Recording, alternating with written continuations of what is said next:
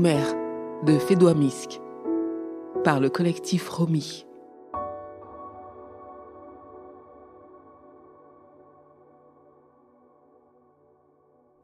Acte 5 Samira. Samira est chez le psy. Assise sur un vieux canapé, visiblement mal à l'aise, elle dépose son sac à côté d'elle, mais se retrouve vite gênée par ses mains vides. Elle le reprend et se met à entortiller l'anse, dans une tentative désespérée de se donner une contenance. Elle retient tellement son souffle qu'elle manque d'air, alors elle prend une inspiration bruyante qui la gêne. Son silence s'éternise et semble la déranger, elle, plus que le psy qui ne dit rien. Elle regarde sa montre, arrange son petit foulard sur sa tête et fixe le sol un moment. Je ne comprends pas. Vraiment, je comprends rien. Je suis devant vous, telle une coupable d'un crime que j'ignore, mais que je suis sommée de trouver moi-même. C'est complètement absurde. Je ne voudrais pas dénigrer votre travail, loin de moi. Qui suis-je moi pour le faire? Vous êtes un savant, vous. Vous avez fait des études pour sonder les âmes. Moi, je suis qu'une femme au foyer, sans aucune importance. Mais je suis une bonne femme au foyer. Vous savez Je fais tout ce qu'il faut. En tout cas, bien mieux que toutes les femmes que je connais. Je les vois, ces femmes suffisantes autour de moi. Elles ne font pas la moitié de ce que je fais. Elles ne s'investissent pas autant que moi dans le bonheur de leur famille. Elles n'ont même pas l'air de penser aux autres. Comme si dans leur vie, elles étaient prioritaires. Je me demande souvent, alors, ce qu'elles ont, que je n'ai pas. Elles ont l'air de se suffire à elles-mêmes, voire d'estimer que leur simple présence suffit à combler les autres, comme si tout leur était dû, comme ça. Fou. Moi, non seulement je me sens insuffisante aux autres, mais même pour moi-même, je me sens jamais assez. Comme si je manquais de consistance, de densité, transparente, invisible? Oui, je l'ai toujours été. Je sais pas quand ça a commencé?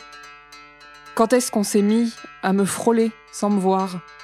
C'était il y a longtemps. J'étais pourtant fille unique, mais on s'étonnait presque de ma présence. Comme si je n'existais que sur cette page orpheline du livret de famille. Je pense que j'ai commencé à m'en rendre compte quand je me suis mise à chercher les yeux de ma mère. Très jeune, j'avais remarqué qu'il ne se posait pas sur moi, même quand elle me portait. Ses beaux yeux noirs, bordés d'une infinité de cils, ne m'esquivaient pas, non. Ils ne me voyaient pas. Moi, je ne voyais qu'elle. Alors, j'avais commencé à bouger, à gesticuler, à brailler, à tout faire de travers, puis à l'endroit, puis n'importe comment. Toujours pas de regard. Ni d'elle, ni de personne d'ailleurs. Je passais inaperçu, même en traversant la route en zigzag. Avec le temps, j'avais fini par me faire une raison. Et même à me projeter dans le beau rôle de la femme invisible. C'était la seule héroïne à laquelle je pouvais m'identifier. Je m'imaginais disparaître et me faufiler dans les endroits les plus insolites, les cachettes les plus secrètes, entendre des conversations, déjouer des complots, arrêter des guerres, détruire des mafias. Je me plaisais tellement à ce jeu finalement que j'étais surprise et presque agacée qu'on me voie, qu'on me reconnaisse.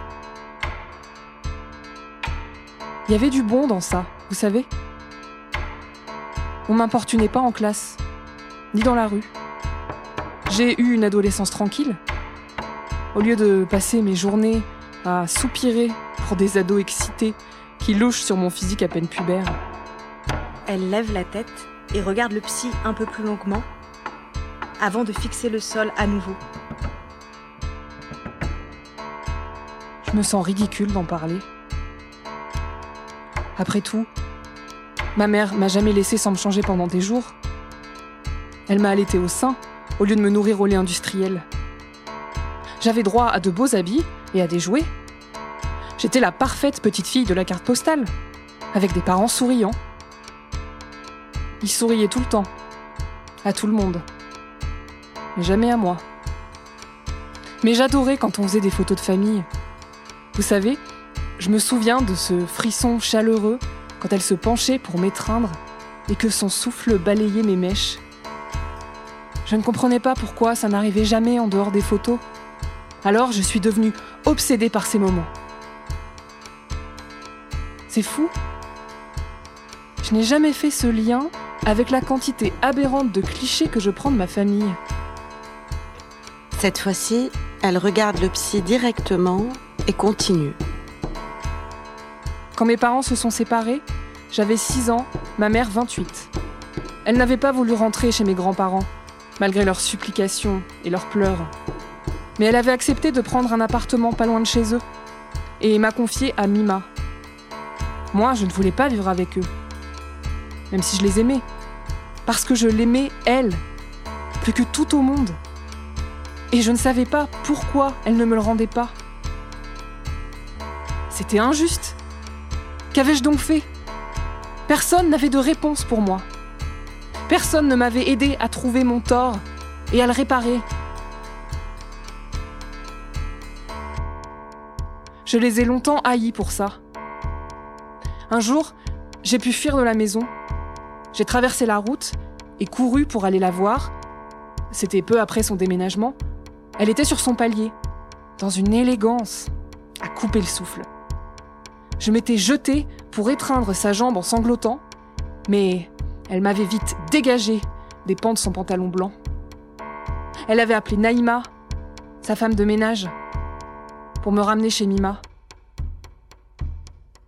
Qu'est-ce que je déteste les pantalons blancs. Et le nom de Naïma. Quand je pense que je suis là, devant vous, parce qu'on me dit froide et insensible, je me sens mourir à l'intérieur. Je sais pas si vous voyez un peu cette sensation. Un peu comme une flamme qui s'essouffle, ou un bout de terre qui se dessèche.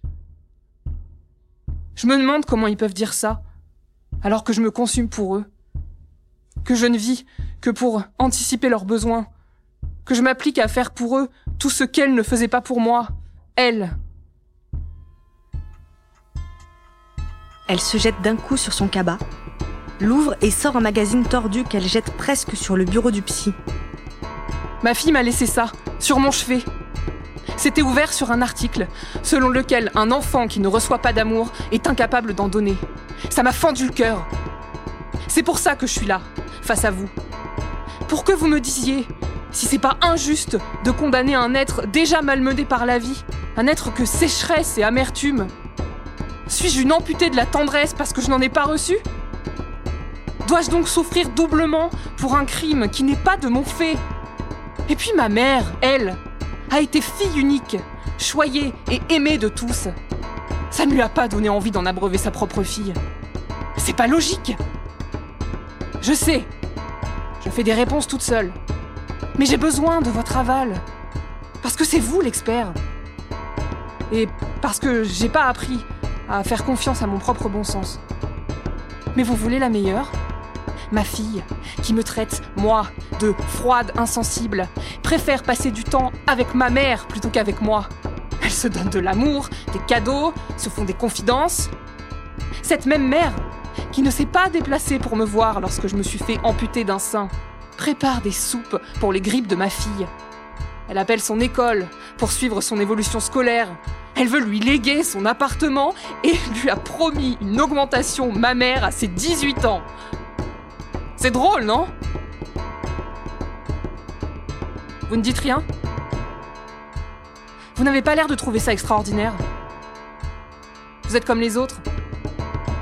Mon mari aussi me dit c'est pas grave, elle tente de se racheter, laisse-lui sa chance. Mais moi alors Qui me la donnera, ma chance?